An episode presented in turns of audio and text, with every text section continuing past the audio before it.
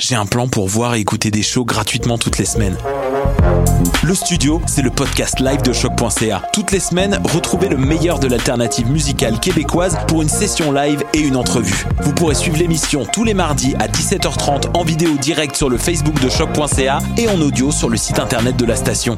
Et si vous avez manqué l'émission, pas de problème, retrouvez le studio sur nos plateformes podcast et en vidéo sur YouTube.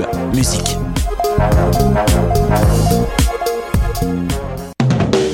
Du 3 au 13 novembre, Coup de cœur francophone vous propose plus de 100 spectacles d'artistes d'ici et d'ailleurs. Place à l'audace et aux découvertes avec Les Goules, avec Podcasque, Dalton Telegram, Yann Perrault, Laurence Nerbonne, Saratoga, Gap Paquet, Violette Pie, Pontex, Cliché, Philippe Braque et plusieurs autres. Pour tout savoir, consultez coupdecoeur.ca. Coup de cœur francophone, une invitation de SiriusXM.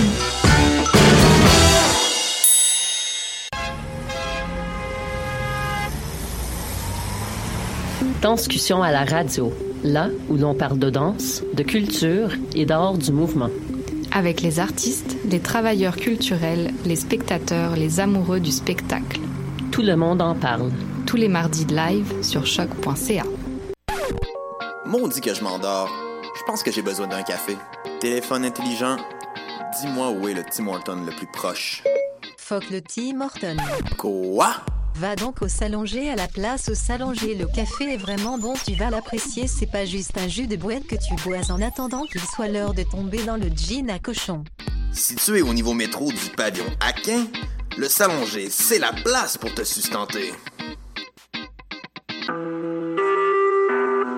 Vous écoutez Choc pour sortir des ondes.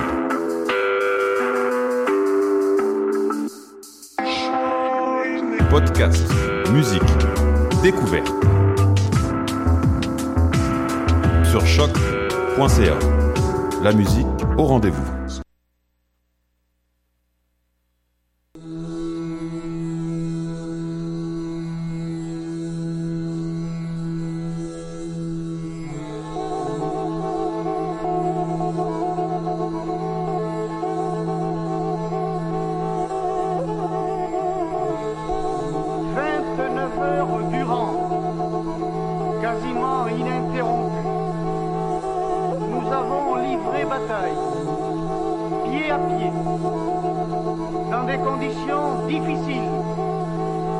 Face à un adversaire tenace,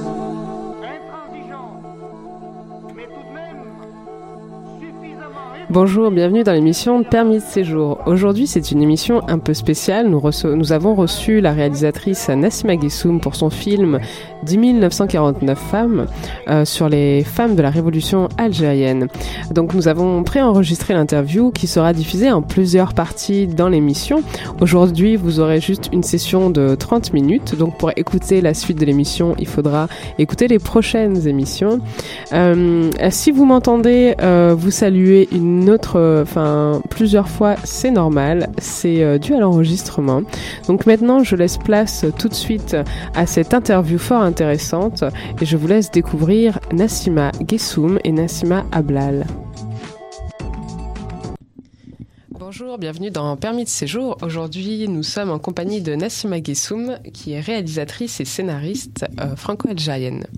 Alors, euh, est-ce que tu trouves que c'est utile de rajouter le franco-algérienne quand on te présente?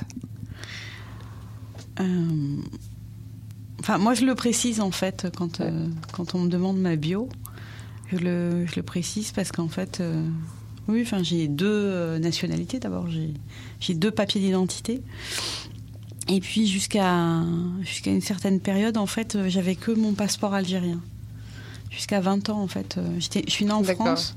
Mais tu avais ton passeport Mais algérien. j'avais qu'un passeport algérien parce que mon père disait qu'on était algérien et et donc moi j'ai passé mon bac quand j'ai passé mon baccalauréat. C'était avec le passeport ma, algérien. Ma pièce d'identité c'était le passeport algérien. Et, euh, et donc par contre j'ai fait euh, ma, ma carte d'identité française à l'âge de 20 ans et j'ai découvert qu'on n'était pas automatiquement français, même en étant né sur le territoire français. Et euh, il fallait que je prouve en fait euh, que j'avais fait toute ma scolarité en France. Et euh, une fois que j'avais réuni tous ces documents-là, je suis allée au tribunal administratif de ma ville. J'ai déposé tout ça et au bout de trois mois, on m'a donné un certificat de nationalité française. Donc pour moi, c'est important de, de, dire euh, les deux parce que ça paraît pas aussi évident que ça. Ouais. Né en France, français, ben C'est pas automatique. c'est pas automatique. Il faut faire la demande en fait. Voilà. Ouais, sinon, on n'est pas français, même si on est né et qu'on a grandi là-bas. Pas, on n'est pas forcé, on n'est pas de façon automatique. Voilà, c'est faut- pas faut faire la demande, en faut fait. faire la demande. euh, arriver normalement à la majorité, je pense, ou alors les parents ont fait la demande avant. Mais moi, mes parents sont pas français, donc c'est pour ça que c'est pas automatique. Voilà, Ok. mes parents sont algériens. Ils sont tous les deux une carte de séjour en fait, mais ils sont de nationalité algérienne. D'accord. Ouais, ma mère m'avait proposé, euh, en fait, de, choisir Ah. à 18 ans. Tu fais comme tu veux. Ah, mais tu peux avoir les deux en fait. C'est ce que j'ai. Voilà. T'es pas obligé de choisir. D'accord. C'est l'intérêt. Alors, en fait, tu es venu ici aujourd'hui pour nous parler de ton film documentaire, euh, 10 949 femmes. Est-ce que tu peux euh, nous en parler? Alors, euh, donc, euh, 10 949 femmes, c'est euh, le chiffre officiel euh, euh, du ministère des Anciens Combattants en Algérie. Euh, à la date de 1973, c'était le nombre de femmes qui avaient été euh, recensées qui euh, ont participé à la guerre d'indépendance algérienne. Voilà, donc euh, symboliquement, je voulais, euh, parce qu'on entend peu parler euh, euh, de la participation des femmes dans les guerres en général, hein, et dans cette guerre d'indépendance-là, elles ont une visibilité euh, euh, particulière, quoi. Et donc, je trouvais ça important de mettre un chiffre symbolique, même si le film tourne autour d'un personnage principal, donc qui est Nassima Ablal, donc qui était une militante, militante politique euh, qui s'est engagée dans le Parti du peuple algérien dès les années 40 et qui ensuite, quand euh, ce qu'on appelle la révolution en Algérie, puisque ça correspondait à la révolution, ça signifie euh, la fin d'un système et donc du système colonial. Quand la révolution a été déclenchée en 54, elle, elle milite déjà depuis une bonne dizaine d'années et elle va avoir, on va dire, euh, un, rôle important parce qu'elle était secrétaire euh, des chefs du Front de Libération Nationale et qu'elle est aussi syndicaliste. Et voilà, je, je, je- je l'ai choisi elle. euh, donc voilà, ce- le film raconte le, le parcours de cette dame qui est une personne âgée. euh, au moment où je la rencontre, elle a 79 ans. Et euh, je vais la filmer ainsi. Toute sur, jeune. Ouais. sur- mais elle est jeune d'esprit. et, et je vais la filmer sur plusieurs années en fait. Presque entre 5 et 5, 5, 5 ans. Et euh, en fait, le film, euh, c'est une espèce d'aller-retour entre son quotidien de de- d'une vieille dame à la retraite et son passé de passionnariat euh, militante, Militante. pendant la guerre. Voilà. Très bien, donc c'est euh, c'est quand même particulier comme euh, démarche euh, d'aller rendre euh, visite, en fait, de le faire sur plusieurs années. Alors, je, je sais qu'il y a beaucoup de films documentaires qui se font sur plusieurs Mhm. années aussi. Et forcément, aller voir une personne lui rendre visite, ça, ça crée une relation particulière. Est-ce que tu peux nous en parler aussi un petit peu? Alors, il y a bon l'idée de départ quand même, avant de rencontrer cette femme-là, c'était de euh, raconter euh, cette guerre-là, donc cette guerre d'indépendance, d'un point de vue des femmes et d'un point de vue algérien.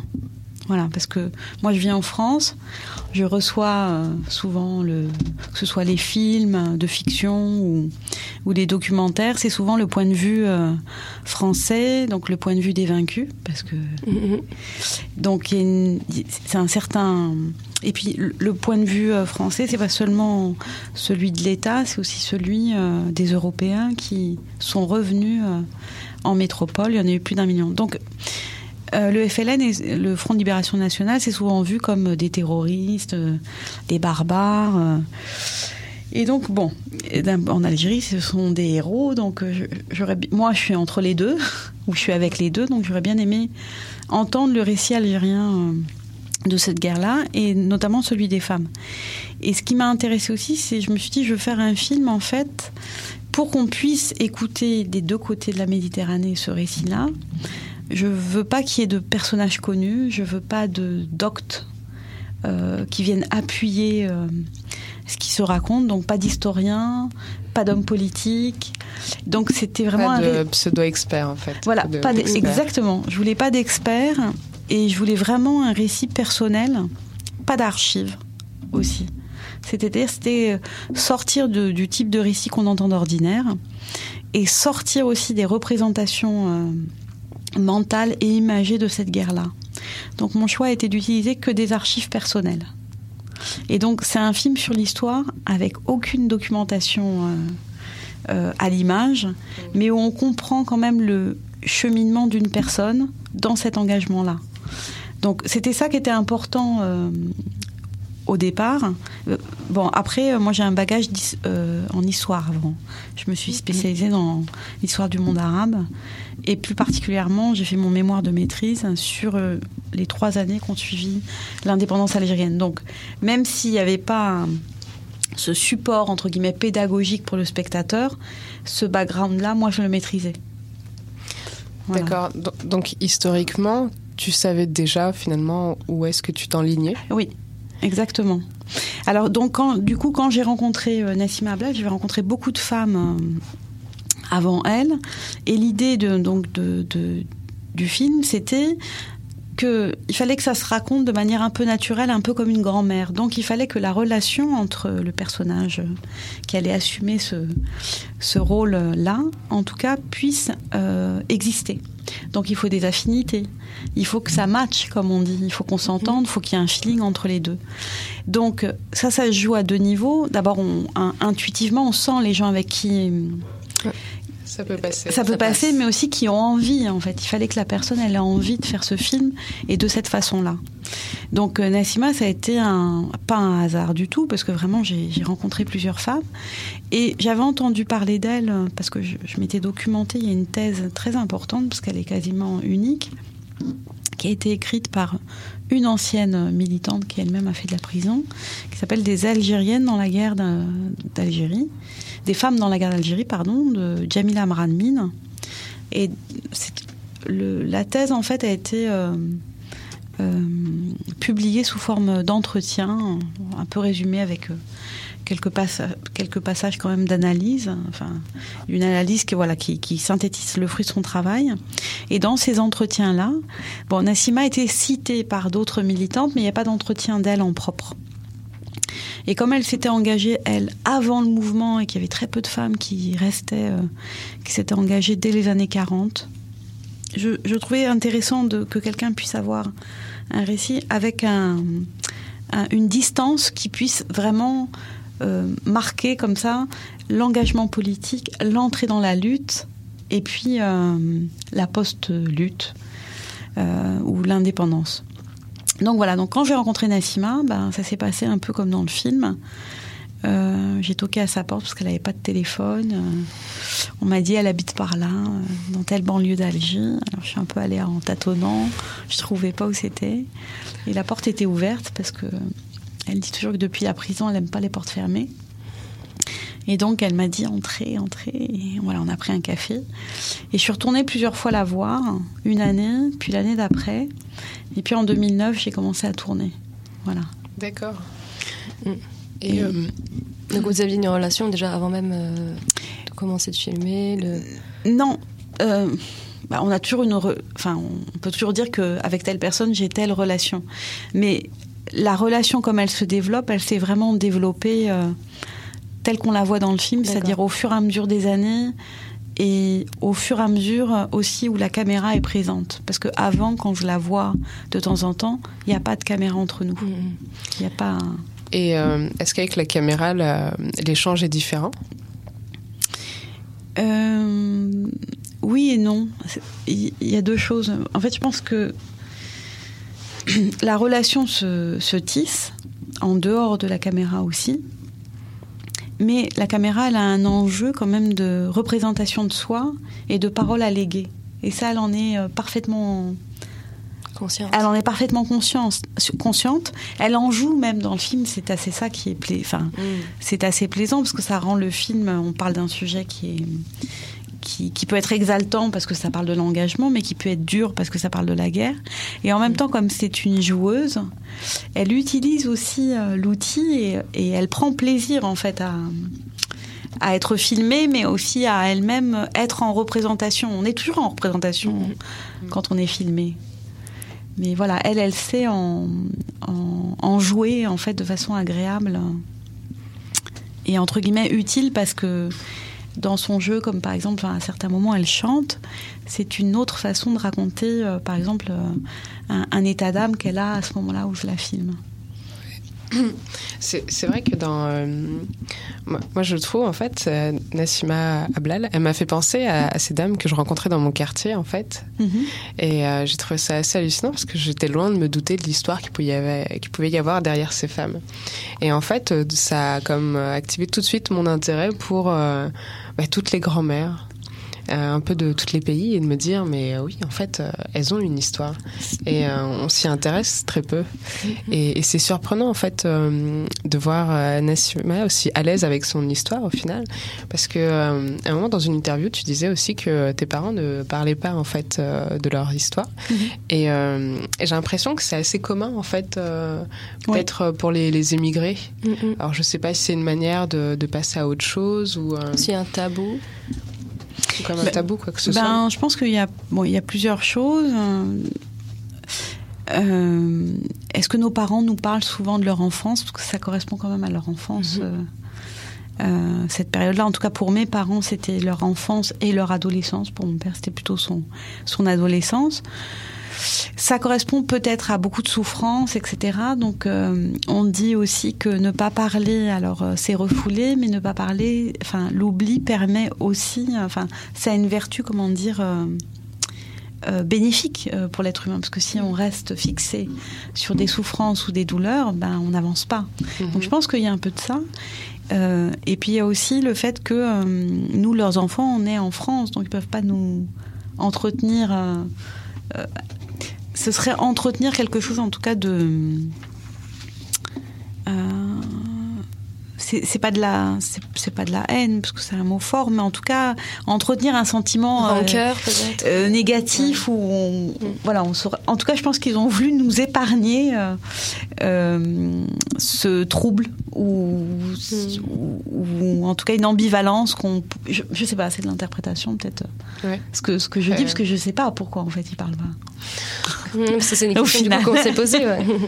et au final moi je me, je me souviens que je posais pas non plus beaucoup de questions Mmh. Mmh. Et euh, parce que c'était pas un thème qui était abordé, ça avait pas l'air de vouloir être abordé. Alors, ok, on n'en parle pas. Ah. Peut-être qu'il y a aussi ce réflexe des, des enfants de peut-être pas si, soit ne pas s'y intéresser ou euh, de vouloir respecter le fait que le les silence. Parents, ouais. Exact. Mais c'est intéressant ce que tu dis parce que c'est euh, même le au départ, moi-même, j'avais euh, donc envie de connaître ces héroïnes, etc. J'avais besoin. Euh, on dit par exemple, bon, je sais pas, en France, on a des figures comme ça qu'on nous enseigne à l'école. Comme, je sais pas, il y a Jeanne d'Arc, il y a Olympe de Gouges, il y a des figures comme ça. Euh, féminine, puis de la résistance, Lucie Aubrac. Mais moi, j'avais besoin côté algérien avec mes deux passeports. Mmh, mmh. Il me fallait ma Lucie Aubrac ou euh, ma Jeanne d'Arc, quoi. Ouais. Donc, euh, c'est vrai que j'étais. Aïcha. oui, bah, c'est souvent Aïcha, la femme de ménage. Ou, euh, Non, mais c'est vrai. Ouais, c'est ouais. la représentation qu'on a. Qu'on qu avait comme ça de, des femmes arabes, c'est alors soit les médias, surtout en fait c'était la période de la guerre civile en Algérie, donc euh, je sais pas si on peut appeler ça guerre civile, mais en tout cas c'était la période où il y avait euh, un affrontement entre les islamistes euh, et l'État algérien et la population euh, dans les années 90 jusqu'au début des années 2000. Enfin moi la représentation que j'en avais jeune, c'était que toutes les femmes étaient des victimes et voilà donc j'avais besoin d'autre chose quoi. J'avais besoin comme ça de trouver une une figure et et du coup, Nassima Blal, elle incarne un peu comme ça une espèce de modèle, mais c'est pas un modèle idéalisé parce que là, les... c'est pas un souvenir, c'est pas, elle est en chair et en os. Elle est très réelle. Ouais. Et juste pour compléter ce que tu disais, c'est que ce qui est fabuleux chez elle, c'est qu'en fait, à un moment, je pense que dans cette démarche que j'avais, ça dépasse euh, l'Algérie ou la France. Ça devient juste cette grand-mère dont on n'imaginait pas Mm. qu'elle avait une histoire, hein, Mm. qu'elle a été jeune, qu'elle a aimé, qu'elle a voilà, Mm. qu'elle a qu'elle a lutté, qu'elle a qu'elle a milité, etc. Ben, on peut y voir toutes les grand-mères un peu. Ex- exact. Hum. Et euh, alors, qu'est-ce que je voulais demander? Euh, Moi, je voulais du coup savoir, parce qu'au début, tu parlais que tu étais en recherche identitaire, mais est-ce que du coup, à travers Nassiva, à travers le documentaire, à travers tes recherches d'histoire, tu as réussi à, à rétablir l'équilibre dans ce- dont tu parlais Ah. de la France et là Ben, en tout cas, bon, voilà, un- moi je trouve que c'est important. euh, je sais pas qui disait. euh, euh, si, si on connaît, enfin, si- je crois que d'un point de vue biologique, si on connaît pas, enfin, si tes racines sont, si t'es pas enraciné quelque part, tu peux pas pousser, quoi. Et, euh, et je me dis bon ben, bon moi je suis née en France, mais les racines de mes parents, c'est important de les connaître, quoi. C'est besoin de- de- d'avoir euh, tout dans les mains pour euh, pour en faire ce que je veux, quoi. C'est pas pour choisir. hein. Pour pousser. Voilà, c'est c'est pour pousser, quoi. Donc, euh, je pense que là-dessus, euh, ça va. ça va bien, comme on dit. Ça va bien. Mais euh, après, je pense que en rencontrant Nassima Ablal, en fait, c'était plus seulement l'histoire. Je pense qu'elle avait quelque chose à me transmettre en tant que femme. Je, je pensais qu'il y avait, qu'au-delà de ça, il y avait une expérience de vie. Il y avait. euh, c'est autre chose en fait que j'ai reçu quoi comme Mhm. héritage. C'est plus, plus que juste. Euh, plus que- Ouais, c'est plus Mhm. que l'identité en fait. C'est, une. J'ai failli en fait. On m'a toujours dit oui. Pourquoi t'as donné le titre à ce film? Parce que l'idée première, j'ai dit, c'était de parler des femmes qui sont engagées dans la guerre d'indépendance. Mais j'aurais voulu l'appeler une vie parce que je trouve qu'à travers elle, en fait, ça, Mm, ça charrie tellement de choses et ouais, elle m'a transmis l'expérience d'une vie. Une vie, voilà, il n'y a pas que, il a pas que la, le militantisme, mais bon, elle a fait de la prison, elle a aimé. euh, je Mm. raconte pas tout, elle a eu des enfants, un Mm, enfant. mm. Il lui arrive des drames, voilà, Mhm. c'est. C'est une vie avec euh, tout ce qu'il peut y avoir, en fait, Voilà. euh, d'épreuves et d'aventures dedans. Exactement, de tragédie, de bonheur et, euh, et de doute. Et par rapport aux représentations que tu nommais euh, tantôt, euh, c'est vrai que finalement c'est quelque chose qui est important pour euh, tous les enfants, toutes les personnes en fait qui ont besoin de grandir et puis de, de se repérer, d'avoir des, des modèles. Et, et, et tu, nous, tu nous disais qu'en fait les, les modèles de la femme algérienne qui étaient représentés notamment dans la société française, c'était pas mal celle de la femme finalement soumise au final. Ah oui, la femme de ménage, la femme opprimée, la femme battue par son mari, la femme euh, tabass- enfin, tuée par les islamistes, écrasée par l'État. Enfin, complètement. euh, Oui, ou voilà, bon, maintenant euh, l'obsession c'est le voile. Exact, qui accepte elle-même euh, sa position d'esclave. On a De même entendu ça. De... euh, voilà, d'asservissement, la servitude volontaire, ça devient. Voilà, et puis c'est- des personnes qui parfois se disent féministes, qui se découvrent féministes en tout cas à ce moment, qui, qui, qui parlent Ah des oui. femmes de cette manière-là. C'est c'est quand même assez euh, ironique. Et, euh, et surtout, tu, tu vas me dire si tu es d'accord avec Mhm. euh, ce que je vais dire, mais est-ce que tu, tu penses que cette manière justement de représenter euh, la femme euh, étrangère, algérienne, ou, ou même toutes les autres femmes, parce que ça peut être pareil pour la femme africaine noire, ou, Mhm. euh, euh, c'est- ça conforte finalement euh, la position, on va dire, du blanc occidental dans sa situation de domination? C'est quelque part, il y a ce côté, euh, regardez comme euh, elle est soumise, donc nous, euh, elles sont libres chez nous. Donc Ah. nous, on est, on est quelque part euh, moderne, on est euh, démocratique. euh. Et eux, ils sont arriérés, etc. Alors, après, je me dis, il y, a- il y a deux choses. En fait, je me dis, il faut pas nier que, que en Algérie, par exemple, bah, il y a beaucoup à faire pour améliorer, en tout cas, la condition féminine et qu'il y a eu une vraie. Moi, je n'aime pas, les termes de régression, mais que, en tout cas, la pensée islamiste, elle a contaminé la société. euh. en tout cas, là-dessus, ils ont, ils ont gagné. Si politiquement, ils n'ont pas gagné, d'un point de vue social, ils ont gagné. Ça, c'est une chose, et c'est ce qui se passe euh, en Algérie. Après, le fait de se positionner en disant nous on est mieux et nous on va les libérer, effectivement, il y a une espèce de. C'est pas un héritage, mais en tout cas, il y a une ligne continue. Qu'on peut appeler coloniale. Voilà, oui, oui, qui était déjà dans la pensée euh, coloniale. Enfin, d'ailleurs, pendant la guerre, euh, où, où les femmes sont un enjeu de pouvoir. D'abord, c'est tout souvent un enjeu dans les conquêtes pour, pour euh, réellement, Mhm. même, euh, enfin, les conquêtes quelles qu'elles soient, hein, on, on prend le butin et les femmes de manière générale. Et euh, même pendant la guerre d'indépendance algérienne, les femmes ont été un enjeu. Parce qu'on s'est rendu compte, à partir du moment où les Français se sont rendus compte qu'elles participaient à la guerre, ils ont essayé, par des lois émancipatrices, de leur faire euh, rejoindre le camp français. Donc ils avaient changé toutes les lois parce que euh, dans le système colonial, les populations indigènes musulmanes avaient leur propre loi en code civil. C'est-à-dire que si la gamine veut être mariée à 13 ans, la France s'en fiche. Il n'y a pas de problème. Et à ce moment-là, pendant la guerre, quand ils ont, et donc par contre, les Français avaient une autre loi. Donc sur le statut personnel, la France s'en mêlait pas. C'était euh, le droit musulman qui était, euh, qui, régissait en tout cas euh, le droit des indigènes. Et en 59, euh, à partir de 58, ils décident pendant la guerre donc que non non non non, on va donner le droit de vote aux femmes, oui, algériennes. On va interdire le mariage avant 16 ans. On va commencer à les instruire hein, parce qu'elles n'allaient pas à l'école. 95% des femmes étaient analphabètes en, en 54. Donc voilà. Donc Ouais, ils sont- féministe par intérêt. voilà, et tout d'un coup, il y a ces scènes de la femme de, du général Massieu euh, qui organise sur la place du gouvernement des scènes de dévoilement des femmes. Euh, on dit souvent que c'était des paysannes qu'on avait ramenées un peu forcées, ou certaines avaient leur frère qui était en prison, ou un cousin, ou un mari, et on les forçait à se dévoiler. Par contre, c'était montré médiatiquement comme si c'était un dévoilement euh, euh, de leur propre volonté pour montrer qu'elles ralliaient la France et qu'elles étaient libres grâce à la France. Alors c'est vrai qu'il y a une, correspondance. scène. Voilà, il y a une correspondance au niveau de la pensée autour des femmes. Euh, qui, voilà, qui, continue à travers les époques, en tout cas, de d'avoir toujours ce discours-là. euh, en Occident, on va libérer euh, les femmes bah, des pays sous-développés. Hein, faut, faut, faut appeler, enfin, ce qu'on appelait avant les pays sous-développés, que ce soit l'Afrique du Nord ou l'Afrique euh, subsaharienne. L'enjeu, c'est ça. C'est nous, moi, homme blanc ou moi, femme blanche, je vais t'expliquer qu'est-ce qu'être libre, quoi. Puis surtout, ça, ça légitime leur démarche au final. C'est aussi comme euh, un prétexte, une excuse, parce qu'on peut pas dire euh, je vais aller là-bas finalement imposer ma loi euh, parce que j'en ai envie ou par intérêt économique, politique.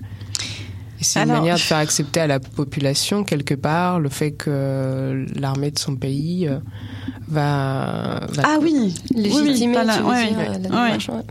Ah, pour l'époque, maintenant c'est un autre enjeu. J'arrive pas à bien le cerner parce que je, je pense que profondément, euh, en tout cas pour certaines féministes actuelles, euh, euh, je sais qu'il y a des mouvements en France. euh, Enfin, je, je peux pas les qualifier de débiles. j'a- J'arrive pas à comprendre.